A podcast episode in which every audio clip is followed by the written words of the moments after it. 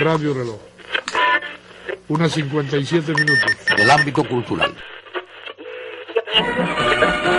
Aquí Radio Rebelde desde el territorio libre de Cuba. No nos engañemos creyendo que en lo adelante todo será fácil.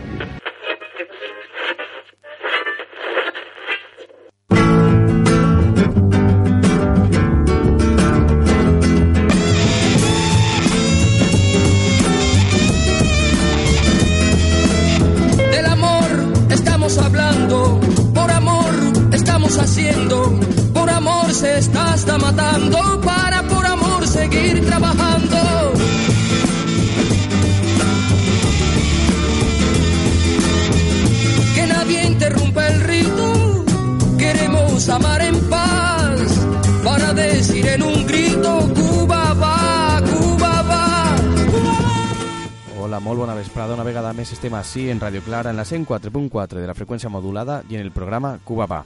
Un programa que realitza l'Associació d'Amistat en Cuba José Martí de València i que tracta d'acostar-vos un poquet més la realitat social, cultural i política que hi ha a Cuba i que no podem trobar en altres mitjans de comunicació. Avui anem a tindre un programa en el que anem a parlar fonamentalment de la doble moneda, de per què existeix la doble moneda en Cuba. Bueno, anem a parlar, no, anem a ficar un àudio dels nostres companys de Cuba Informació que ens explicaran un poquet de què fun com funciona tot això, ja que ara s'ha ficat ja un plaç per a començar a llevar aquesta doble moneda.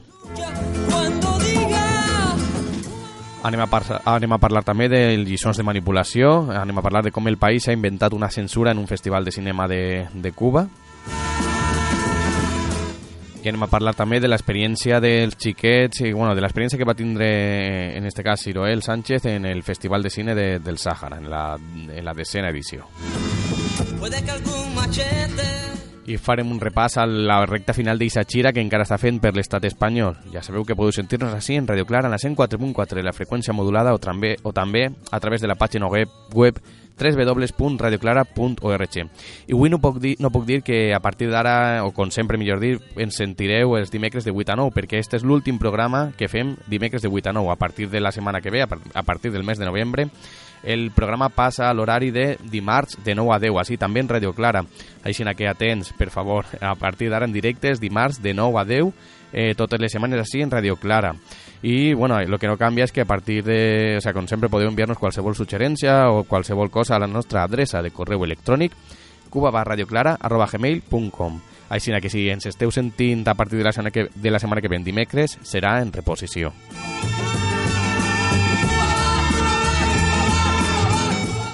Així que avui dimecres, això sí, avui dimecres, dia 30 d'octubre, com sempre, però no com d'ací la, la setmana que ve, comencem el programa.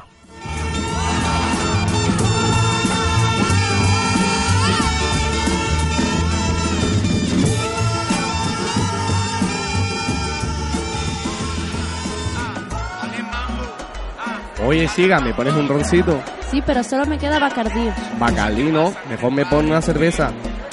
Bacardí, un mal trago. Bacardí pertenece a la mafia de Miami. Es impulsora del bloqueo a Cuba. Ayudó a redactar la ley Helms-Burton y roba patentes cubanas. ¿Te parece poco? Campaña internacional de boicot a Ron Bacardí. Cosas que pasan en el barrio.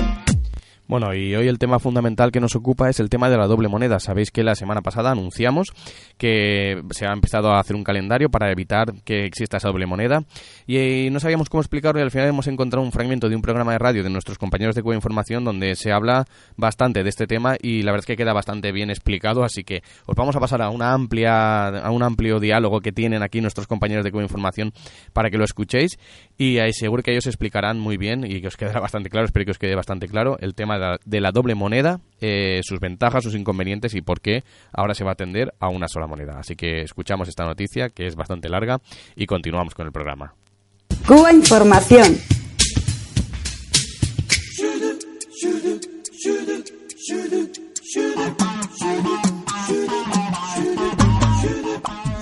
Bueno, vamos a echar a andar nuestro programa hablando de, de dinero, de, de la moneda cubana, que hay un gran revuelo con todo esto.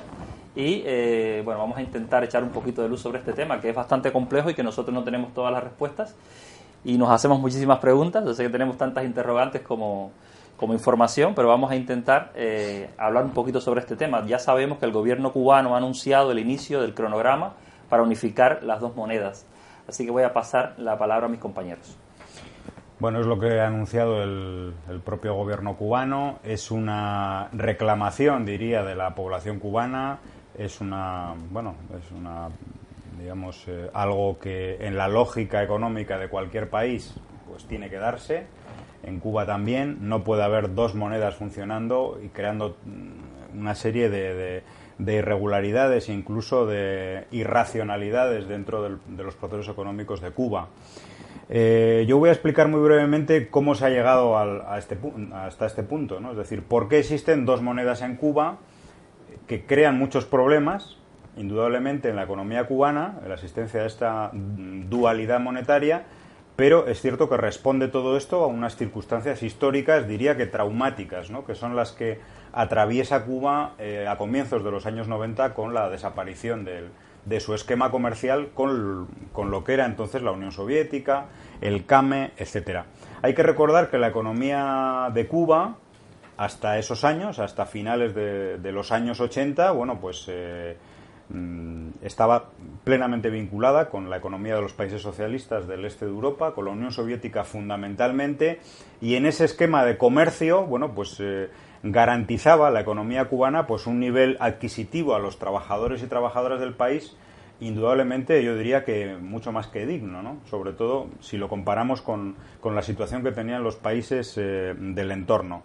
El salario de, la gente, eh, que, cobraba en sus empresas del Estado fundamentalmente, eh, le daba para llevar una vida razonablemente digna, tenía una función, la que debe tener todo salario en cualquier economía, y, eh, y este salario era complementado además con una serie de gratuidades que ofrecía el Estado, con lo cual el nivel de vida y poder adquisitivo de la población cubana era, digo, digno y mucho indudablemente más alto que la de bueno, la masa de trabajadores de otros países de la región del Caribe.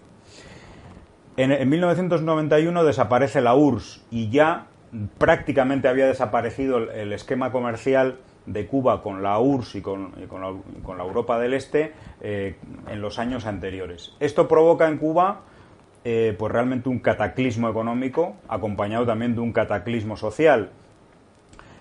Esa moneda en la que los trabajadores y trabajadoras de Cuba cobraban su salario de repente eh, ve que ha desaparecido su, su valor. ¿Por qué? porque muchísimos de los productos que importaba Cuba a precios dentro de ese esquema de intercambio, diríamos, solidario con la Unión Soviética y otros países, de repente se dejan de importar. Las exportaciones de Cuba que se hacían a un precio estable dejan de hacerse a ese precio estable. El azúcar cubano de repente pierde su valor a más de la mitad y el petróleo, por ejemplo, que importaba de la Unión, Soviética, de repente lo tiene que comprar a siete veces su precio. Conclusión, de la noche a la mañana el salario cubano pierde absolutamente eh, su valor y hay un desabastecimiento absoluto en el país. Es decir, que con la moneda nacional, una única moneda que existía, eh, los trabajadores cubanos no podían adquirir eh, una gran parte de los productos que antes sí podían adquirir, desde la, alimentación hasta productos bueno, ligados al consumo, electrodomésticos, etcétera. En esos momentos el gobierno cubano se ve obligado a importar de manera masiva muchos de estos productos al precio que no tenían antes, es decir, a un precio quizá multiplicado por 7, por 8 o por 10 veces y lo tiene que hacer ¿en qué moneda? En el dólar. Se despenaliza el dólar, es decir, se introduce una segunda moneda en la economía cubana eh, porque antes estaba prohibida, hay que decirlo. Hay mm. gente que le metían en la cárcel por, por tenencia del dólar. Eh, y eh, una parte de estos productos, una gran parte de estos productos que tiene que importar obligadamente a este precio Cuba porque no los produce en el país, según ese esquema económico que mantenía, eh, bueno, pues eh, la población cubana tiene de alguna manera que conseguir que acceder al, dólar. En ese momento existía ya una tercera moneda, que es lo que se llama el peso convertible, que era prácticamente tenía el mismo valor que el dólar. Bueno, Eh, se crean una serie de, tiendas de recaudación de divisas, fundamentalmente supermercados, también, también los propios hoteles son una, son una fuente de recaudación de divisas del turismo, etcétera, etcétera. Y eh, toda esa situación, de alguna manera y en una gran parte, se ha ido manteniendo hasta la fecha. En el 2004, el gobierno cubano lo que hace no es, no es penalizar el dólar, es decir, el dólar no está prohibido tener dólares en Cuba, tampoco ahora, pero sí se, sí se retira de la circulación y lo, que, lo que se hace es no admitir los dólares en esas tiendas de recaudación de, de divisa y se obliga a la población, al turismo y a cualquier persona a adquirir los bienes o a pagar en un hotel o a pagar un alquiler o cualquier servicio que esté tasado en divisa en el peso convertible, en esa tercera moneda, moneda de la que hemos hablado. En esos momentos desaparece el dólar como una moneda de uso corriente, por así decir, y queda el peso cubano tradicional y el peso convertible. Bueno, hoy en día, ¿qué es lo que ocurre? Que el salario cubano se paga en peso normal, digamos, o peso, o peso nacional, y eh, con el que los trabajadores y trabajadoras, la población, compra una serie de cosas. Puede ser la canasta básica alimenticia, puede ser el transporte, puede ser los servicios culturales, el cine, el teatro, la ópera. Eh, y eso va acompañado de una serie de gratuidades que pudiéramos decir que es el salario directo e indirecto de la población cubana. Pero también hay otra serie de servicios que están vinculados a, sobre todo, a importaciones, que es lo que tiene que pagar la población cubana en peso convertible y es lo que de alguna manera provoca que el salario cubano no llegue para cubrir una serie de necesidades que tiene la población. Bueno, resumido un poco lo que ha sido la historia hasta ahora. La existencia de dos monedas en Cuba, o tres en su momento, provocan numerosos problemas en la economía cubana. No solamente el propio problema de la falta de poder adquisitivo, sino eh, un caos absoluto en las, en las mediciones de los costos en las empresas eh, y otros problemas ligados con el valor, eh, con el estímulo a las, a las exportaciones, etcétera, etcétera. Bueno, yo creo que he dado algunas, algunas pinceladas de cómo se ha llegado hasta este momento y podemos hablar ahora de, de realmente pues qué va a pasar o, qué se o qué se puede prever que pase en los, en los próximos en los próximos meses y años. Sí, pues como bien has dicho, eh, las consecuencias, digamos, principales o más importantes de, de esta doble moneda eh, y que son que se pueden ver perfectamente cuando alguien viaja a Cuba son dos. Lo primero, que el peso cubano, es decir, el- la moneda en la que la mayoría de los cubanos que trabajan sobre todo en el sector estatal cobran su salario, pierde su valor, tiene muy poco poder adquisitivo. Esa es una de las, las consecuencias y de hecho esta medida hacia la convergencia lo que trata en realidad es revalorizar, ¿no? que este peso cubano su- cumpla su función de dinero. Eh, es lo que, lo que queda muy bien retratado cuando se dice que, que un cubano cobra 20 dólares al mes, ¿no? Eh, bueno, esto en realidad se compensa, o sea, esto por una parte expresa el poco poder adquisitivo que tiene el salario, 20 dólares al mes, pero por otra parte también hay que entender que hay una serie de servicios complementarios esenciales que son subvencionados por el, por el gobierno cubano. Pero esta imagen de los 20 eh, dólares es una idea de esta pérdida del poder adquisitivo del salario, que debería ser realmente el que regule. Entonces, esa es una primera consecuencia que, hay que, que con la convergencia se va a tratar de corregir.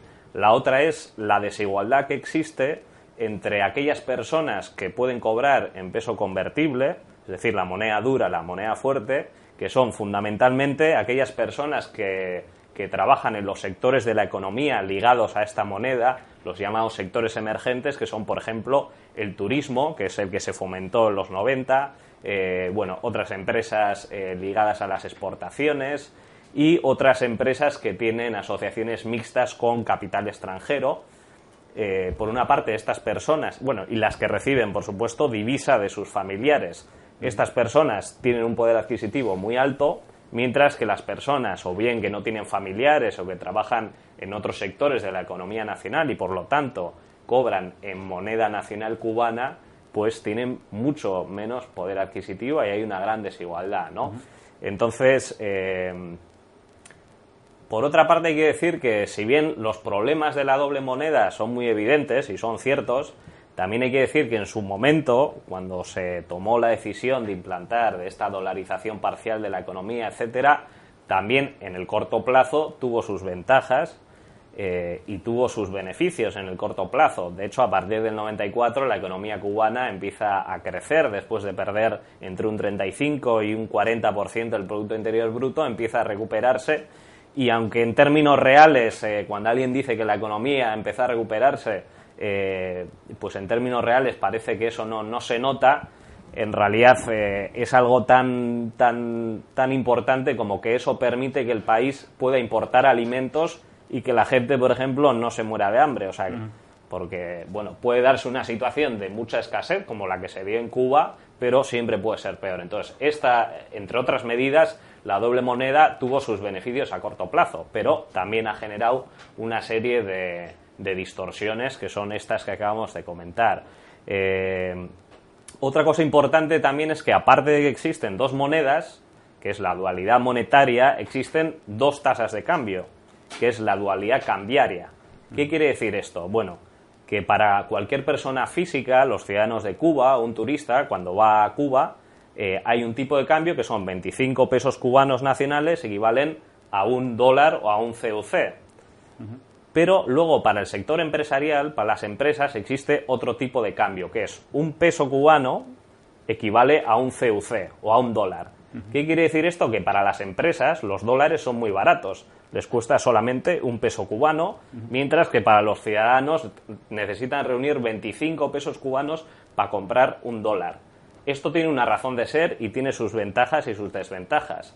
Las ventajas es que gracias a esta sobrevaluación, por la cual una empresa eh, cubana, eh, un peso nacional equivale a un peso convertible, que sea muy barato un dólar, le permite importar productos de una forma barata, lo cual hace que abastezca al país de productos que no se producen en Cuba. Eso es una ventaja. Ahora bien, esto tiene su contrapartida.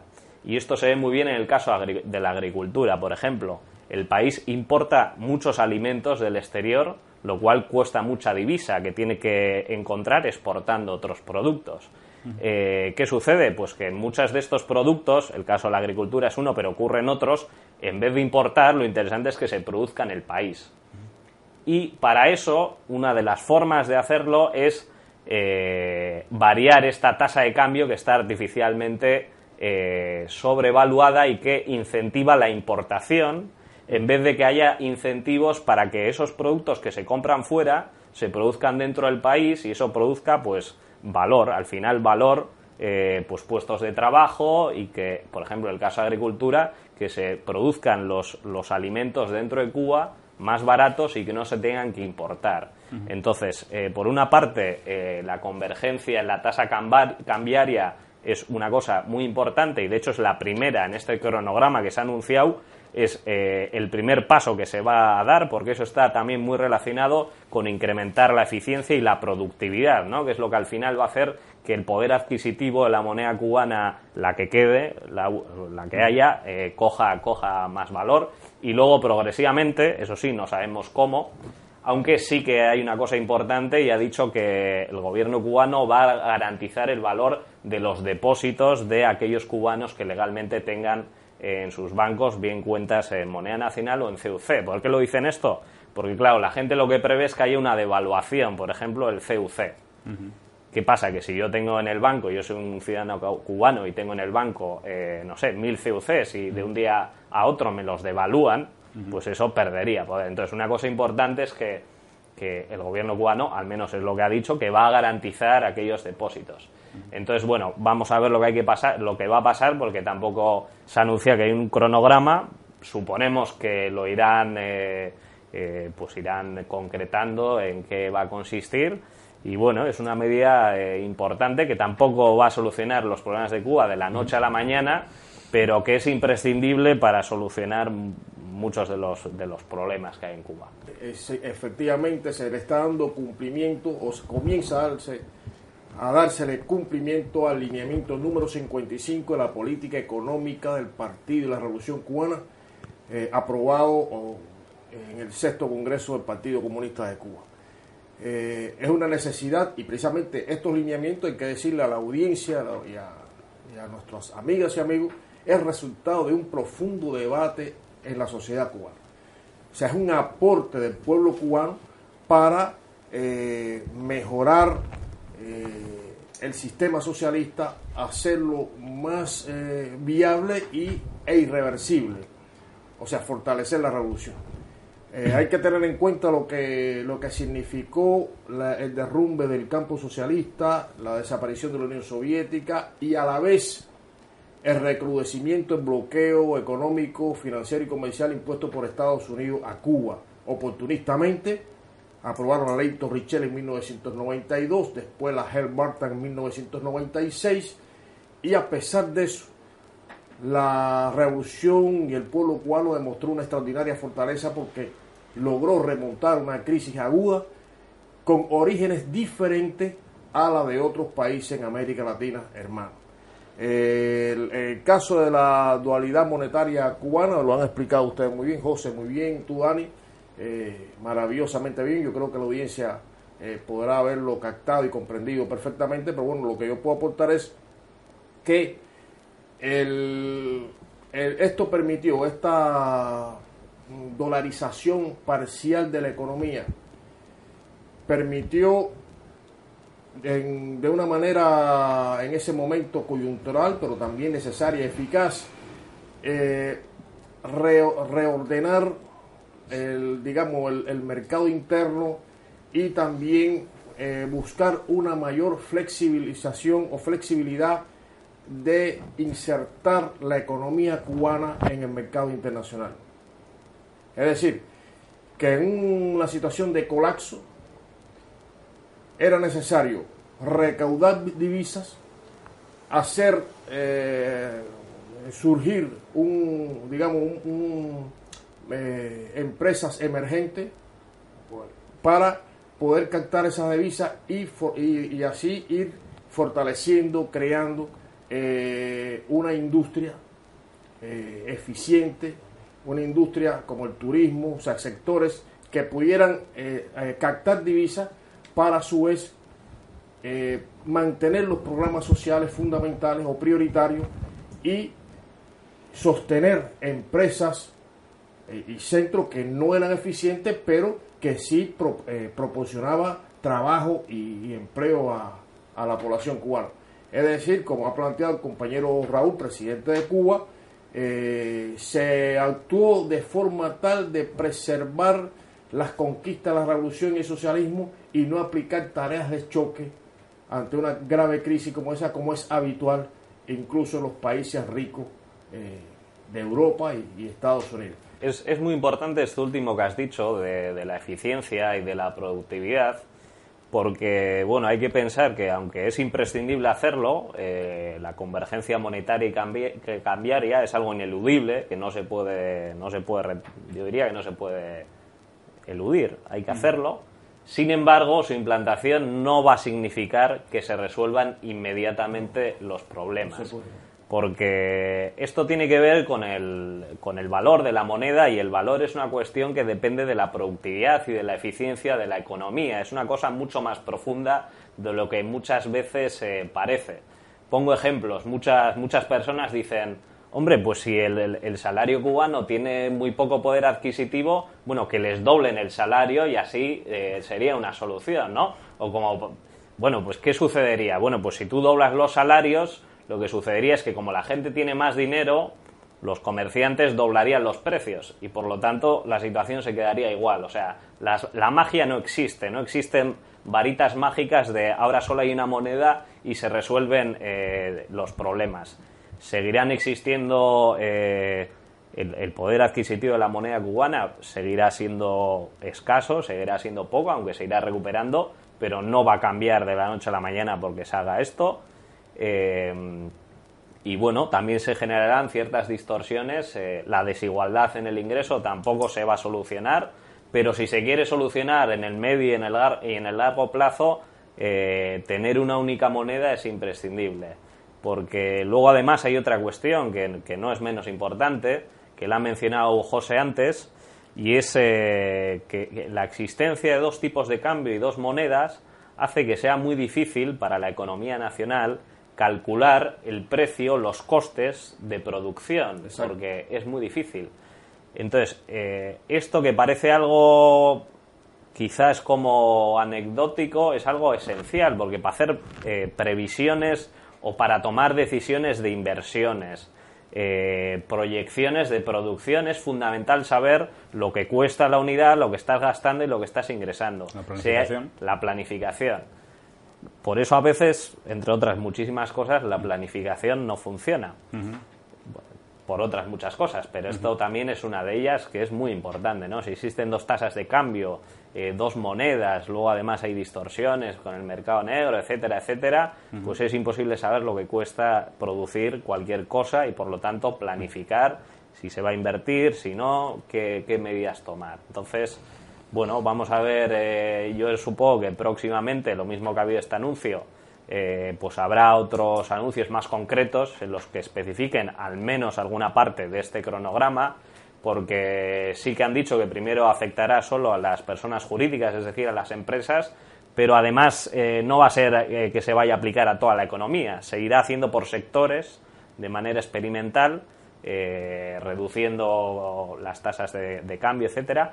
Y, y, bueno, también supongo que en los medios de comunicación de Cuba, o al menos sería deseable, yo Mm. espero que lo harán, haya pues debates para explicando un poco eh, pues, eh, pues las consecuencias de esto y explicando, ¿no? Porque son temas realmente un poco complejos que la mayoría de la gente eh, no, no tiene por qué saber y es importante poder, ¿no? Explicarlos bien para que para eliminar muchas falsas creencias y dudas de gente que tiene y que bueno hay que explicarlas, hay que hacer una labor pedagógica.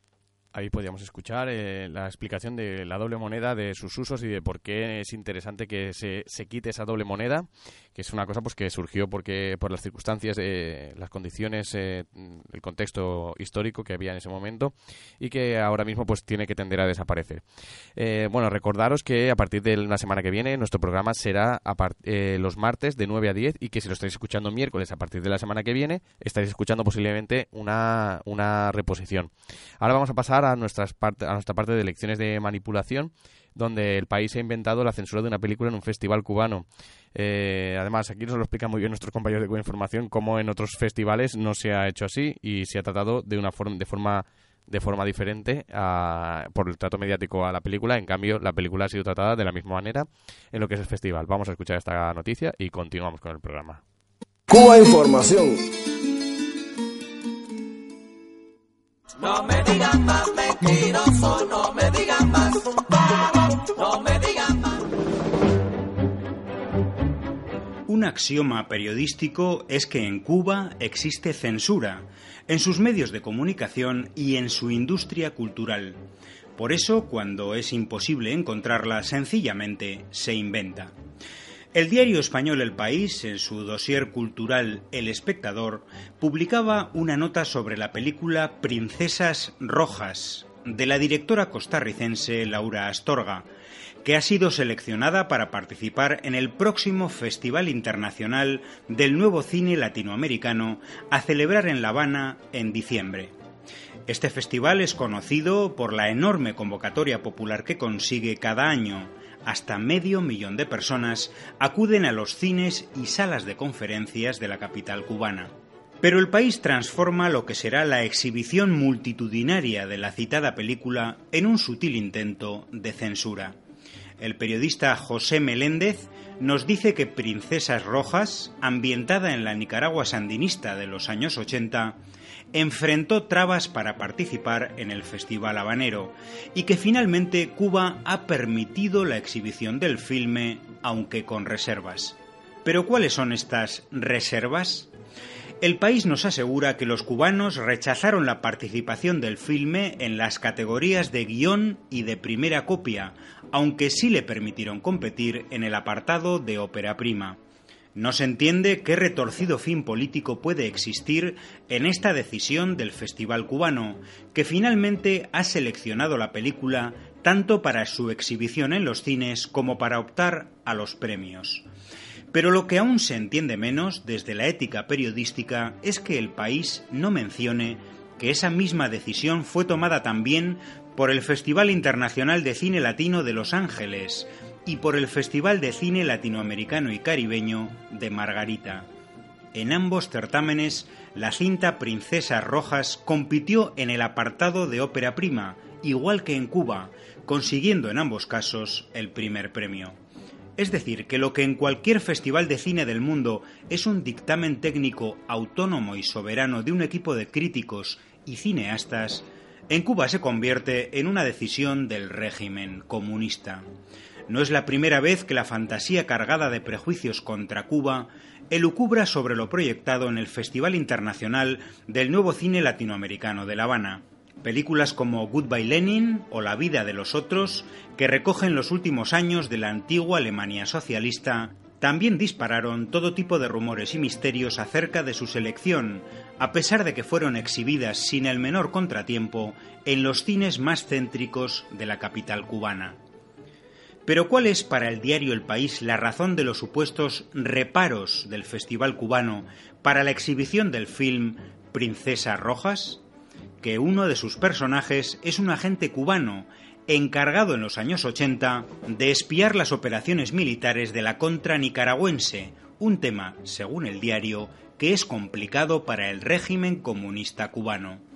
Sencillamente absurdo. El gobierno cubano jamás ha ocultado, al contrario, lo ha reconocido con orgullo, su apoyo sanitario, educativo, militar y de inteligencia a la revolución sandinista sometida en aquel tiempo a la guerra sucia de la contra y del gobierno de Estados Unidos. Pero lo verdaderamente indignante del artículo es que, sin venir a cuento y realizando una colosal pirueta histórica, asocia al citado personaje cubano del film con el caso de los cinco cubanos encarcelados en Estados Unidos, conocidos en la isla como los cinco héroes. Estas personas, que se infiltraron en los años 90 en grupos violentos anticastristas de Miami, llegaron a evitar hasta 170 acciones armadas en Cuba. Pero el país repite la versión de la ultraderecha cubanoamericana de que eran parte de un refinado aparato de inteligencia para penetrar en áreas militares de Estados Unidos, algo desmentido en el proceso judicial por varios militares norteamericanos citados por la defensa e incluso por Amnistía Internacional, que afirmó en un comunicado que durante el juicio no se presentó ninguna prueba que demostrase que los acusados hubieran manejado o transmitido información clasificada.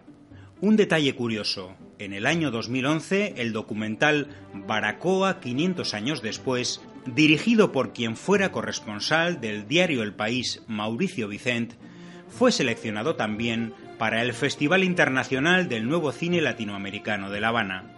La película se produjo incluso con apoyo del ICAIC, el Instituto Cubano del Arte e Industria Cinematográficos.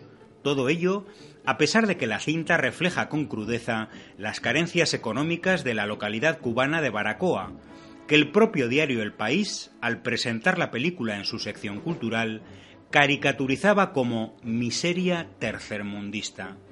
Lo extraño es que este diario no acusara entonces al citado Festival Habanero por no haber otorgado ningún premio al documental de su corresponsal Mauricio Vicent, pues en la misma línea argumental trataba también un tema complicado para el régimen comunista cubano.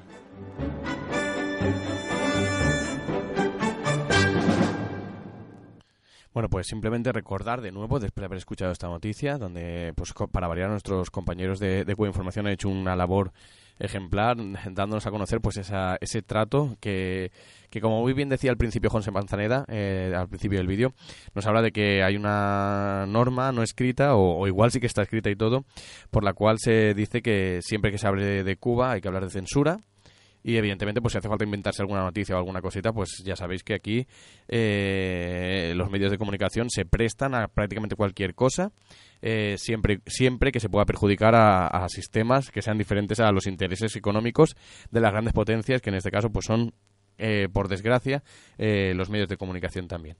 Bueno, pues vamos a pasar también ahora mismo a, de hablar de, de lo que es el el eh, aniversario o la conmemoración del recuerdo de, de, otro de los grandes de los grandes de, de Cuba. El 28 de octubre se cumplían 54 años de la desaparición física de Camilo Cienfuegos, eh, que fue combatiente de la Revolución Cubana y quien junto al Che y a Fidel Castro luchó contra la dictadura de Fulgencio Batista.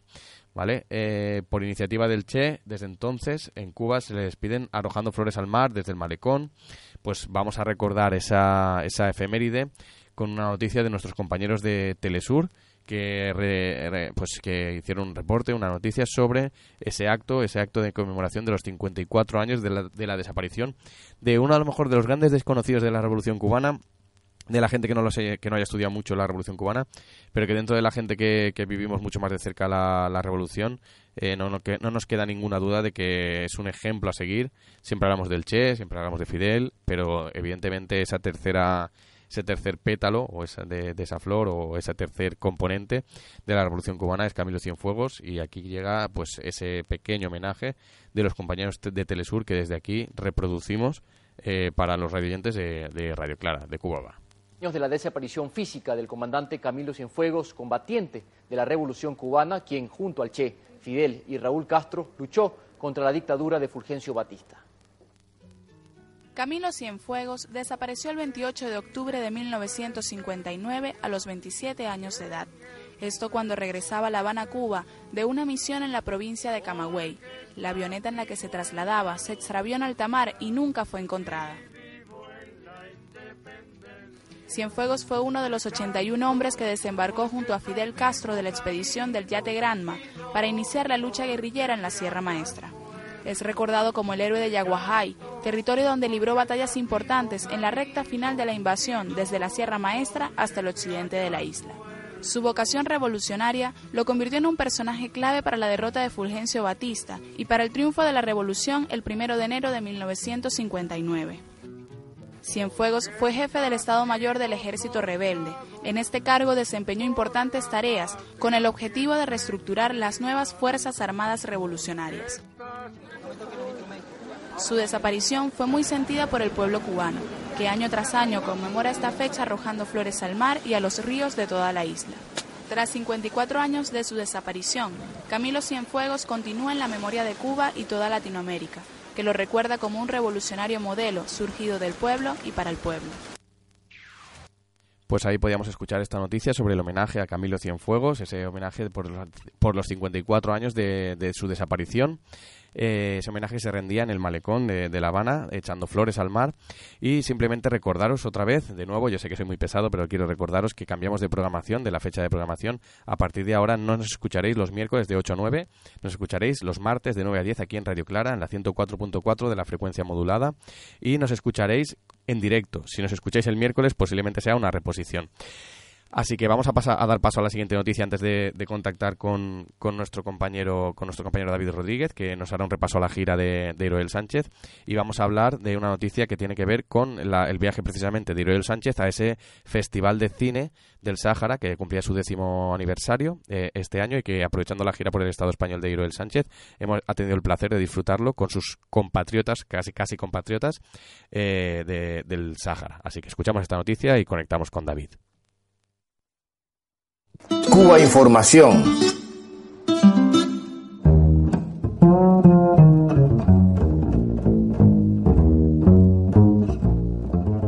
Diez años cumple FISÁHARA, el Festival de Cine del Sáhara, que cada año se celebra en los campamentos de refugiados de Dasla, Argelia.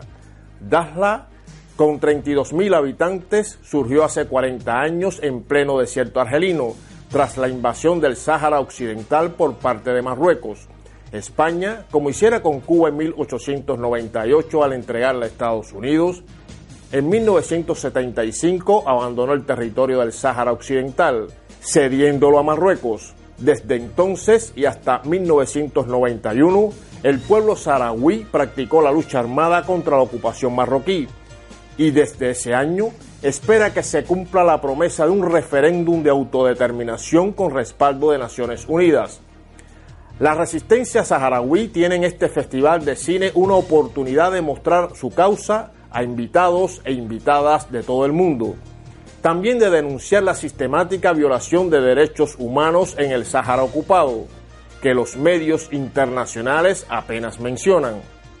Para estos medios tampoco es relevante la existencia de un muro de 2.700 kilómetros, el muro de la vergüenza, construido por el régimen marroquí con ayuda de Israel y Arabia Saudita. Un muro cuyo mantenimiento cuesta cada día un millón y medio de dólares. Un insulto no solo a la población saharaui, sino también a la población marroquí que sufre pobreza extrema.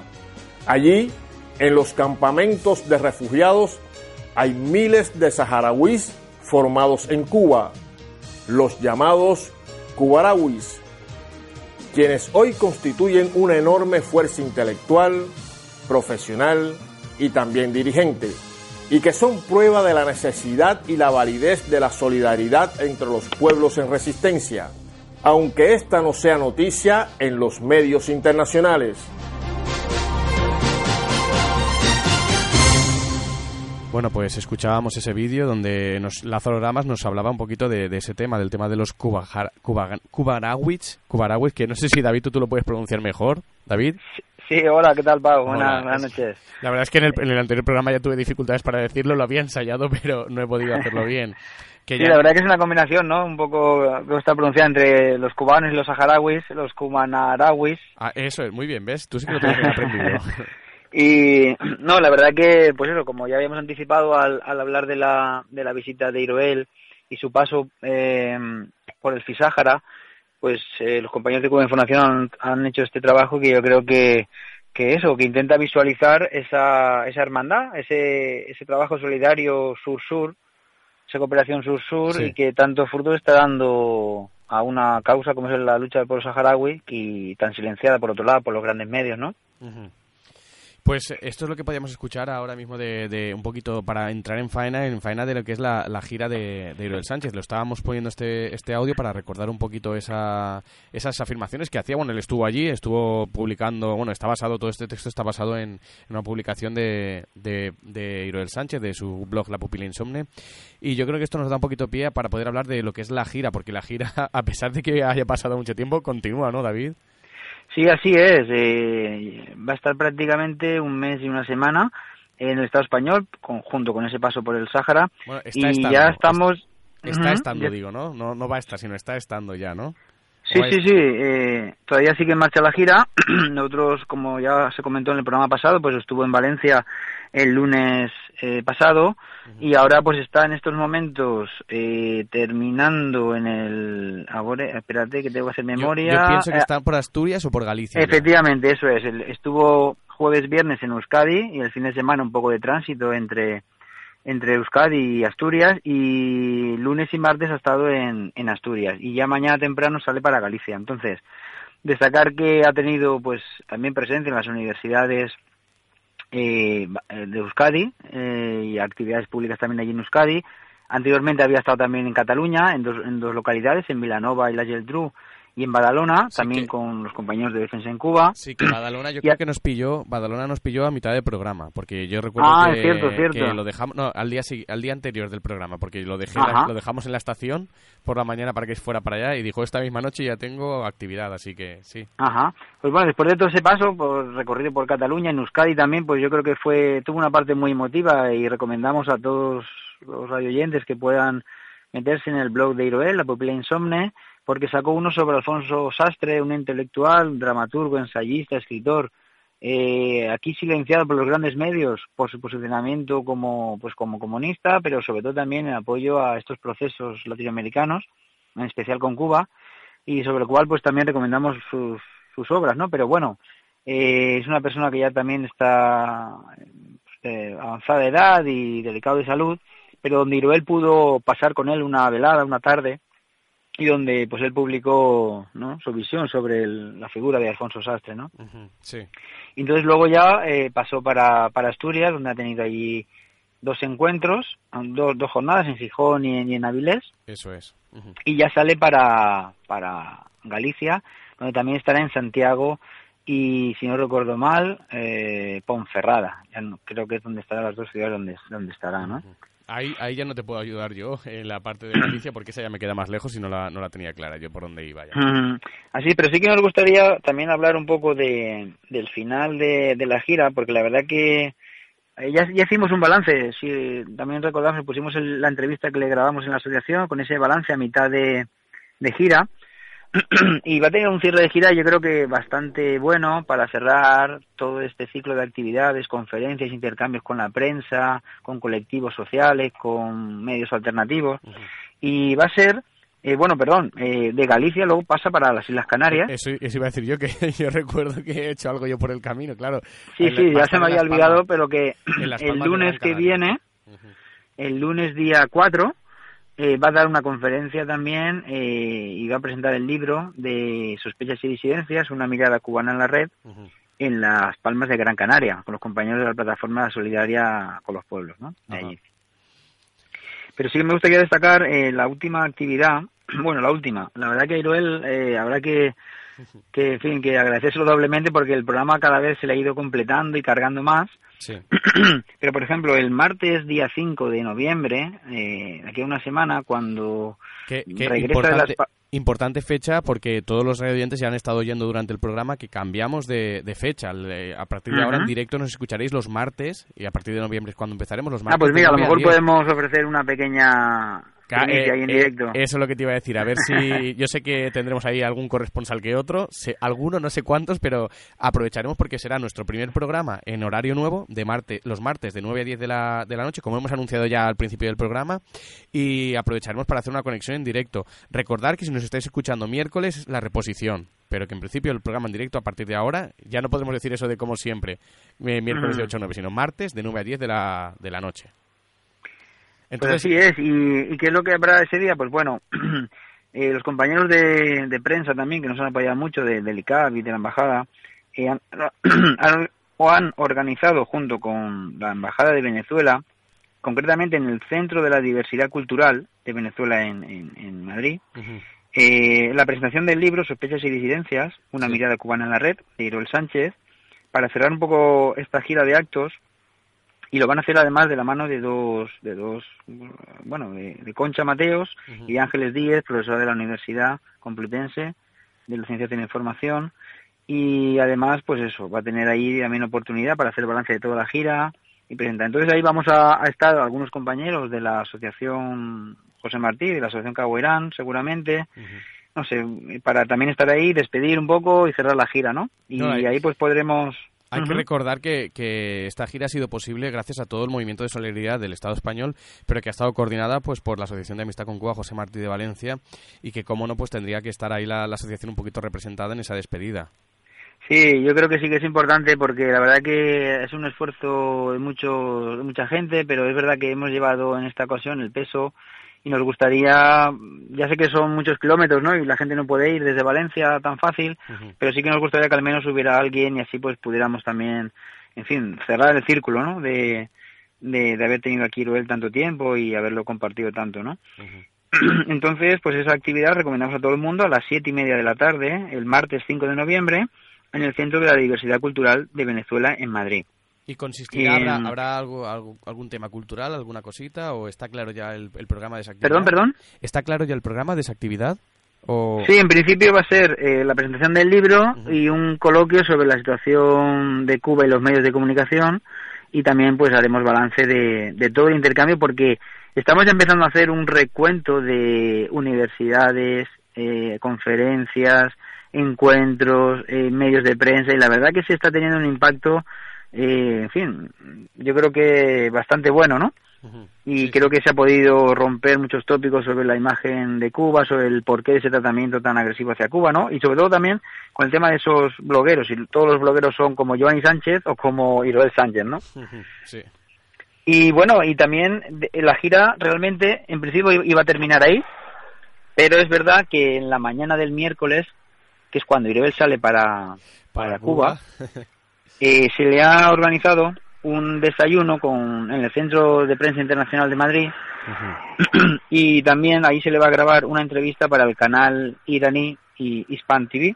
Ah, muy bien, muy bien. Y sí. bueno, pues todo esto va, como decía, va, va a permitir pues volver a, hablar de Cuba, volver a hablar de Iroel y que sirva pues para romper ese bloqueo mediático, ¿no? Intentar romper el cerco informativo sobre la isla y pues eso, como digo, hasta el final con actividades casi casi despidiéndolo de una cosa y metiéndolo en el avión, a Iroel. Claro, es como siempre estamos aquí exprimiendo al máximo a nuestros a nuestros invitados. Sí, yo, sí, no, sí. yo no sé si al final cuando lleguen una vez a, alguna vez a Cuba dirán, oye, si os invita la José Martí que- de Valencia no, no vayáis que os van a exprimir al Exacto. máximo. Y, y más que recibirnos con café, nos, nos recibirán con, no sé. Pero bueno, hay que decir una cosa, y lo, lo has comentado tú ya un poquito, David, y es que yo creo que eh, las expectativas de esta visita eran bastante grandes, pero yo creo que aún así se han superado porque yo puedo hablar por la parte de lo que es el País Valenciano, por la parte que han estado por aquí y que he podido, eh, que he podido estar.